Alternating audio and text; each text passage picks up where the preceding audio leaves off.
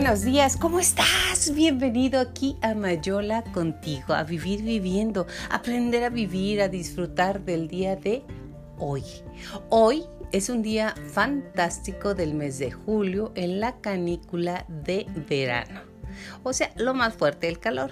Tú sabes, y por si no lo sabes y eres nuevo en este podcast, agradezco que estés con, con nosotros, conmigo, en este día. Estoy transmitiendo directamente de la ciudad de Chihuahua, Chihuahua, México. Un calor delicioso un calor muy fuerte, pero esto es el desierto, somos hijos del desierto, somos hijos del calor, del frío, somos hijos de la vida, somos hijos de Dios. Pero ese no es el tema. No, no, no lo es, no es el tema. Te quiero platicar que hace unos días, aproximadamente 10 o 12 días, tuve un pequeño accidente con eh, mi dedo grosero. Sí, ese dedo de Britney Spears con el cual haces la Britney señal. Amo, por si no lo sabías también, amo las velas. Las veladoras, sí, las velas de colores, de aromas, de sabores. Y en mi casa tengo bastantes y en la noche, tarde noche, me gusta leer y prendo mis velas a gusto. Pero en una de ellas tuve un accidente, un accidente pequeño, porque no tenía encendedor y las encendí con cerillo. Y en el cerillo, prendo el cerillo, como de la forma, como de la forma más rutinaria, de lo más común que es darle el raspón a la cajita con el dedo y asunto arreglado. Pero ¿qué crees? Que se queda pegada la cabeza del cerillo en mi dedo. Se hizo una quemadura de segundo, de tercer grado, chiquita, porque es la cabeza del cerillo. Y la Yolanda, la Yola, no le dio importancia. De alguna manera tomé una infección y no sé qué. Total, fui a dar al doctor porque ahorita estamos en el día 2 y todavía está por ahí. El socavón, que es la palabra que anda de moda ahorita. Aunado a eso, pues fui al médico, él me recomienda varias cremas, pero ¿qué encuentro la miel? Ese es el tema, la miel. La miel para las quemadas, para las úlceras, para las heridas, llévelas usted, llévela, llévela, llévela. no, no la estoy vendiendo, bueno, fuera. Y Marisela Mariñal Arena, mi amiga, ella tiene panales en su rancho. Y me dice, Yolanda, yo te puedo dar. Porque usted sabe que le llaman miel virgen y todo el mundo la guasa o el cotorreo o como usted le quiera llamar, dice que nada hay virgen, ni siquiera la miel en estos momentos. Me dice, ponte en tu dedo miel virgen. Y este, y dije, pues sí, pero ¿de dónde la tengo? Digo, yo tengo, yo te comparto. Viera qué maravilla de un día para otro. Bajó la inflamación, eh, se está cerrando la herida. Fantástica. Y dije, Mm, ahí está el tema que quiero compartir con ustedes aquí en mi podcast. Y vámonos directo con el tema de la miel después de haber platicado por qué la estoy utilizando y por qué me ha surtido un efecto fantástico. La miel es una sustancia, porque mucha gente, pues sí, todo el mundo sabemos que es la miel, pero vamos a platicarla nomás para que usted lo sepa. La miel es una sustancia pegajosa y muy dulce, por eso se dice dulce como la miel, que elaboran las abejas en el néctar y con el néctar que liban de las flores y que depositan después en las celdillas de los panales y en los huecos naturales. Se emplea en la alimentación por su alto valor nutritivo.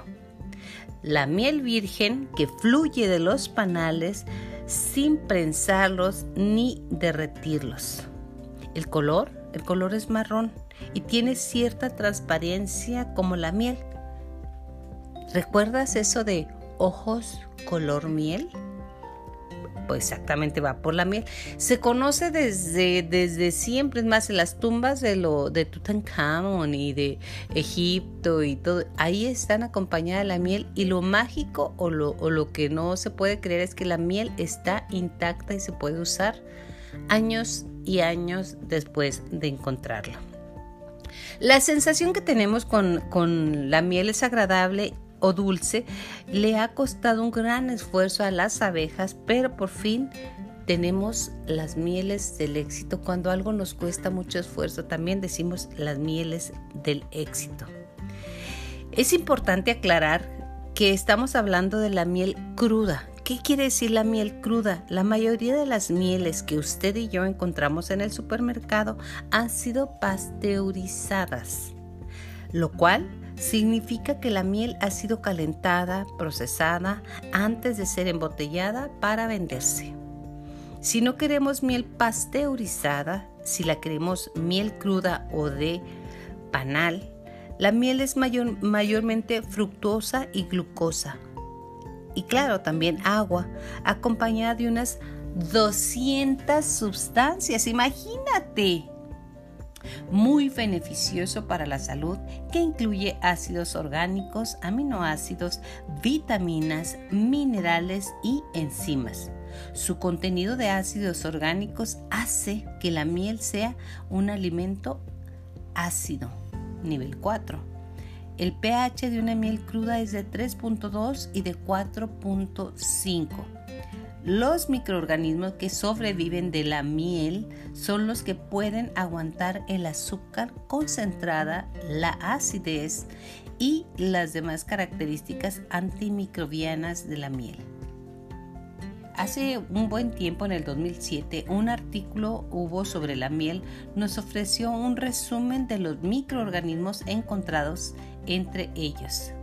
16 generius o genéricos de bacteria, 13 generus o géneros de levadura, 12 géneros o generus de moho. Sin embargo, la mayoría de las bacterias y los demás microorganismos no pueden crecer ni reproducirse en la miel. Están inactivos, durmientes. Este es un importantísimo dato. Hay gente que cree que ninguna bacteria puede sobrevivir dentro de la miel por su acidez, su producción de peróxido de hidrógeno. Pero, ¿qué crees? Esa idea es falsa. Hay ciertas cepas de los géneros mencionados arriba que sí pueden sobrevivir en la miel, aunque en forma inactiva. Nos cuenta lo mismo el gurú de la fermentación Sandra Katz, aunque solo habla de levadura y no de la bacteria y mohos en su libro El arte de la fermentación. Escribe Katz que la miel cruda contiene una abundancia de levaduras, 11. Sin embargo, están durmiendo dentro de la miel porque hay tan poquita agua, 17%, y seguirán durmiendo siempre y cuando el nivel de agua se quede ahí. Ojo. Sin embargo, si subimos, aunque sea un poquito, el nivel de agua en la miel, literalmente el agua o agregando otros ingredientes que contienen agua como el ajo, entonces la levadura y los demás microorganismos dentro de la miel se despiertan y se activan. El agua es vida. Para los microbianos también. Por eso, durante los primeros días de fermentación de hidromiel o el ojo fermentado en miel, vamos a ver muchas burbujas hasta espuma en la superficie de la miel. Esa es una buena clave para que usted observe cuál es más puro y cuál no. Esta actividad es debido al despertar de los microorganismos en la miel, además de su mezcla con otros microorganismos del ambiente, atraídos por la miel, que ahora, ahora está activa. La miel tiene propiedades antibacterianas. Sí, sí las tiene. La miel funciona como un antibiótico para algunas y no para todas las cepas bacterianas, gracias a la sinergia de varios factores que son su falta de agua. Los microbios necesitan agua para sobrevivir y funcionar igual que nosotros Vuelvo a repetir, el agua es vida. Su acidez debido a la presencia de ácidos orgánicos, su alta cantidad de azúcar. El azúcar es un excelente conservante y la presencia de otros compuestos antibacterianos dentro de la miel como el peróxido de hidrógeno. El uso antibacteriano que ha sido estudiado de la miel es un uso tópico, el que yo le di. Cuando la miel está madura y no diluida en agua, si la miel tiene propiedades antibacterianas, aunque en grados variables, entonces, ¿cómo podemos hacer probióticos con ella? A las personas que se hacen esta pregunta les dice la maestra Katz, el hecho de que algo sea antibiótico no quiere decir que va a matar a todos y a cada uno de los microorganismos a su alrededor. No, no, no, no, no. No puede ser. La esterilidad solo es factible bajo ciertas condiciones manipuladas y controladas cuidadosamente por científicos en laboratorios. La miel no mata todo microbio. La miel no es estéril. Ya sabemos que contiene géneros de bacterias, levaduras y moho, no es estéril y tampoco puede causar la esterilidad. Cuando recordamos cómo se produce la miel, tiene aún más sentido el hecho de que la miel es depósito para microbios 17. Las abejas, transportando néctar y polen, también transportan microorganismos del aire, del polvo, de las flores, de sus propios tractos digestivos a la colmena. En resumen, lo que sí sabemos es que la miel atrae algunos microbios inactivos y luego cuando lo diluimos la miel activos mata a otros y contiene muchas otras sustancias que van influyendo en la salud de nuestro microbioma.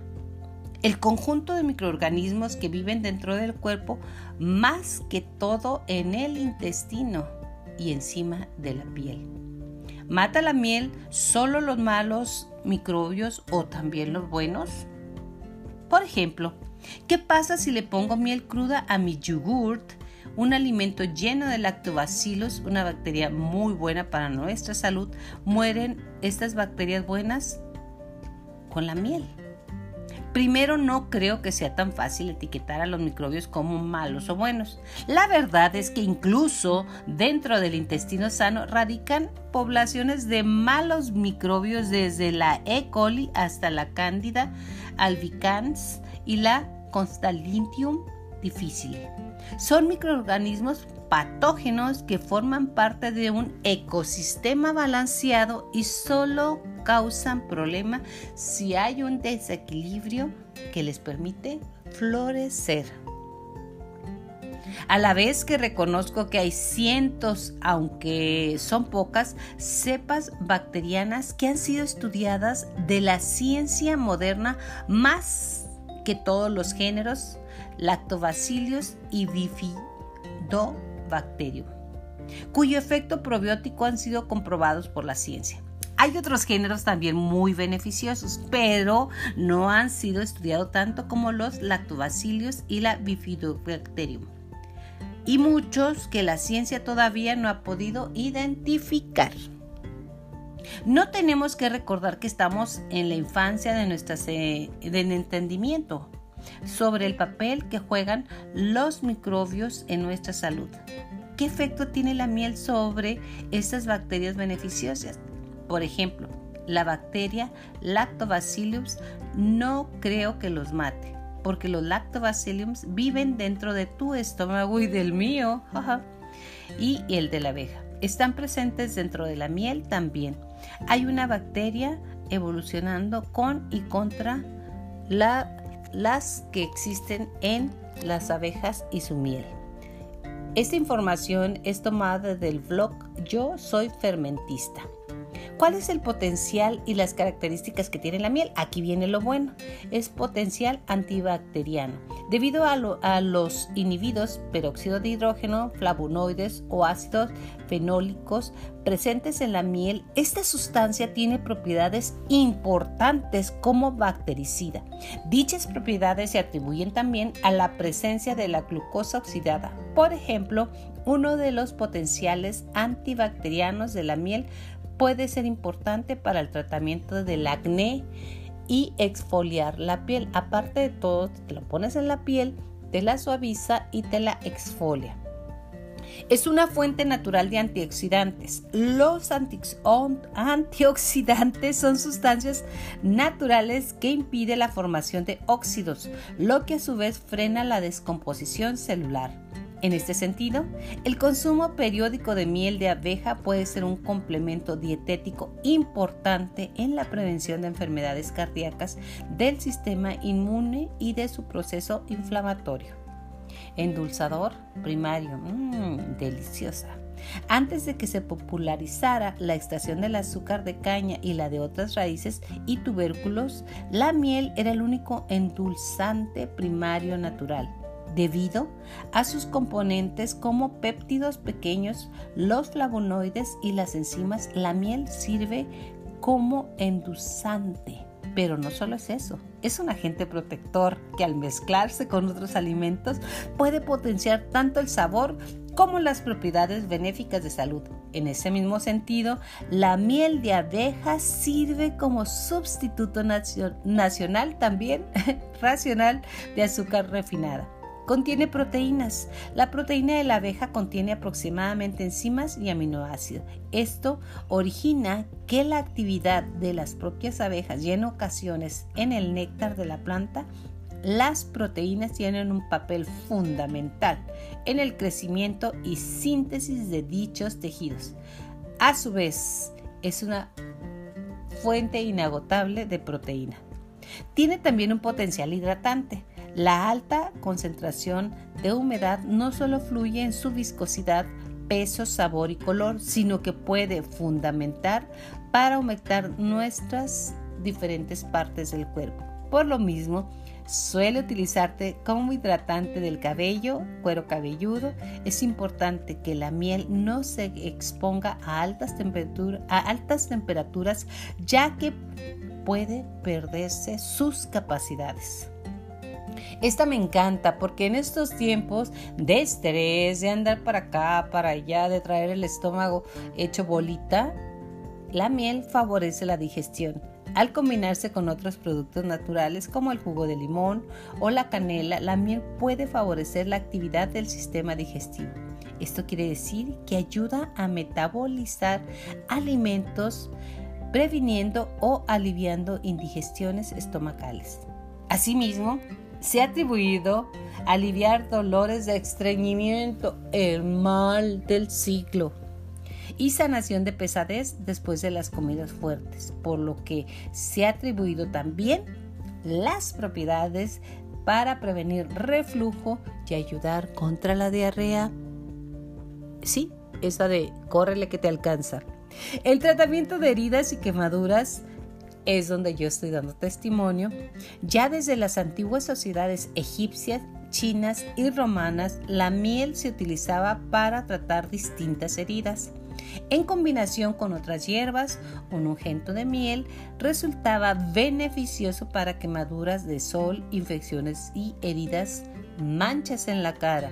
Por lo mismo se le atribuye propiedades antisépticas, es decir, reduce la posibilidad de infecciones al aplicarse en un tejido vivo de algunas heridas.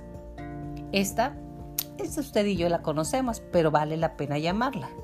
Alivia la tos y el dolor de garganta Nuevamente la combinación de las sustancias con jugo de limón o lima, la miel de abeja alivia el dolor de garganta, incluso en pequeñas dosis. ¿Para qué? Para que usted no esté tosiendo totalmente. Incluso venden algunas capsulitas que tienen orégano y miel. ¡Qué fantasía para la tos! Para la actividad antiinflamatoria, la aplicación directa de la miel de abeja en músculos inflamados se ha utilizado como un potente antiinflamatorio. Es decir, que se le ha atribuido la propiedad de reducir hinchazones musculares. A su vez, alivia el dolor que la provoca esa inflamación. Otras propiedades, hay muchas, yo nomás le voy a hablar de estas.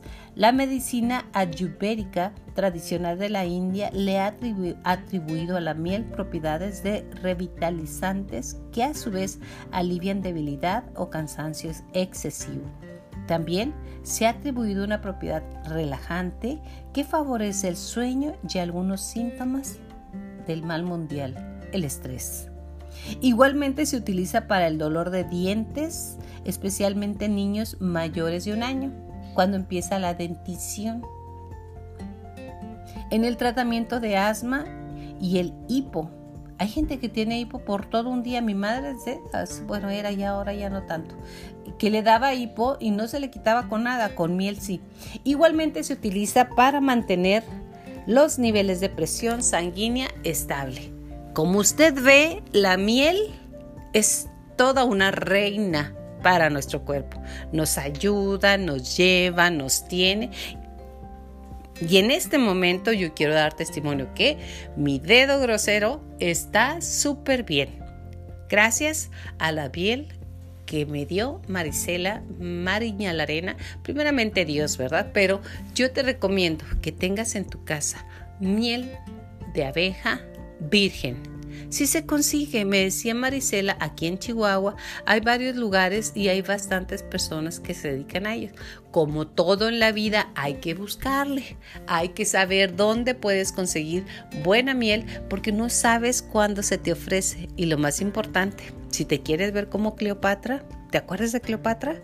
Ella se bañaba en leche de burra y se forraba de miel. La leche de burra pues no la vamos a conseguir en esas cantidades, ¿verdad? Pero sí vamos a conseguir la miel, a ponerlas en nuestras manos, en nuestra cara y en nuestro cuerpo, si así es. Y lo más importante, en nuestro estómago. Que tengas un excelente día.